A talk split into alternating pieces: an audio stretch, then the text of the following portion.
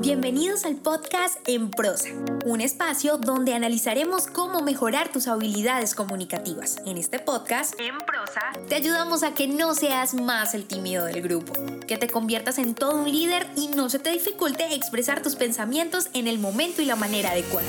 Hemos seleccionado los mejores temas. Tendremos entrevistas con personas que tienen experiencia en ello, donde analizaremos de manera muy sencilla, desmenuzaremos la información para que lo aprendas y practiques en cualquier área de tu vida. Soy Diana Checa. Bienvenidos. Bienvenido y bienvenida a un episodio más de Empresa Podcast, el podcast en español donde aprendes a comunicarte mejor. Hablemos del correo electrónico.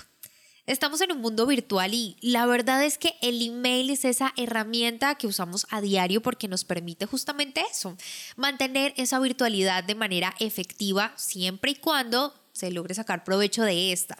Así que debes estar de acuerdo conmigo en que este medio de comunicación es el que más se utiliza hoy en día y que al usarlo de manera constante se convierte también en una distracción.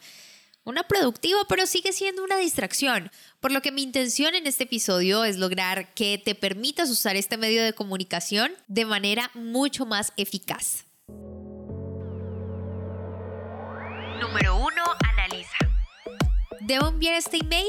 Esta sería una pregunta básica pero importante hacértela. ¿Y por qué razón? Hacerte esta pregunta es responderte de manera sincera que podrías darte cuenta que este medio que vas a utilizar, es decir, el correo electrónico, no necesariamente se necesita en ese momento, sino que tal vez a través de un mensaje por Slack, Teams, WhatsApp o el tipo de mensajería que uses, te va a permitir solucionar lo que estás buscando.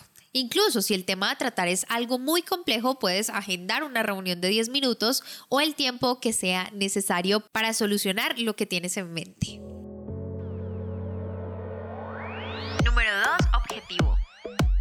Si la respuesta a la anterior pregunta es que sí debes enviar el correo, hazte una segunda pregunta.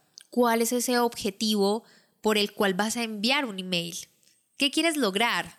Un ejemplo de estos objetivos pueden ser la aprobación de algo, compartir una idea, hacer un seguimiento e incluso hacer networking. Si no tienes claro el objetivo, tú que lo estás enviando, imagínate el que lo recibe. Esa es la razón por la cual el call to action debe ser conciso y no solo en el contenido, también en el asunto del correo.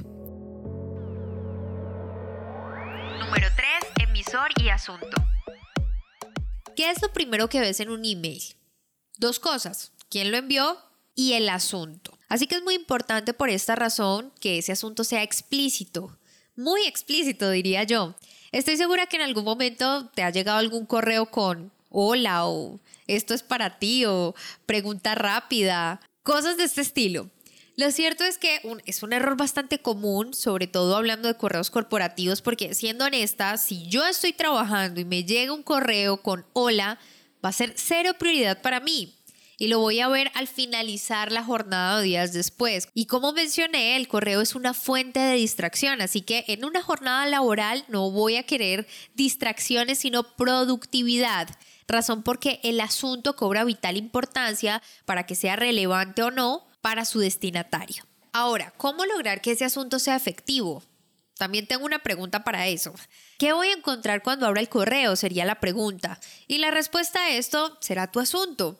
Por tanto, y con el fin de que quede claro si el asunto que recibo es un simple hola o responder, no va a ser prioridad para nadie. Recomendaciones para que el asunto sea efectivo. No escribir en mayúsculas todo el asunto del correo electrónico, así sea urgente, porque va a sonar como un insulto. Y aprovecho aquí con la palabra urgente, recordarte que lo que es urgente para ti puede que no lo sea para alguien más. Así que, ¿cómo sería la mejor manera de escribir ese asunto? Bueno, si bien ya te aconsejé hacerte una pregunta, también puede ser muy específico. Si tienes una reunión, por ejemplo, y necesitas cierta información para complementar lo que ya tienes y presentar en la reunión esta, esta información, lo correcto es que escribas en el asunto lo que necesitas y la hora en que lo necesitas si estamos hablando de algo urgente. Es decir, algo como necesito X cosa para la hora y eso lo pones en el asunto. Eso hace que realmente el email sea efectivo y va a ser muy diferente a que digas necesito esto en media hora, porque lo que pasa es que si él no lo ve a la hora indicada, pues a la media hora puede ser cualquier media hora, partiendo desde el momento en el que lea ese asunto. Así que prioriza el asunto en todos tus correos electrónicos. Número 4. Destinatario y copias. En este campo, que son los destinatarios, debes tener presente que es solamente para quienes necesitan responder o resolver el llamado a la acción. Así que no se debe copiar a la mitad de la empresa, porque es terrible que te llegue un correo donde tú ni siquiera sabes por qué lo recibiste. Así que los siguientes serán los CC o las copias, que son aquellos destinatarios que deben estar informados de ese correo que envías, pero no van a realizar ninguna acción.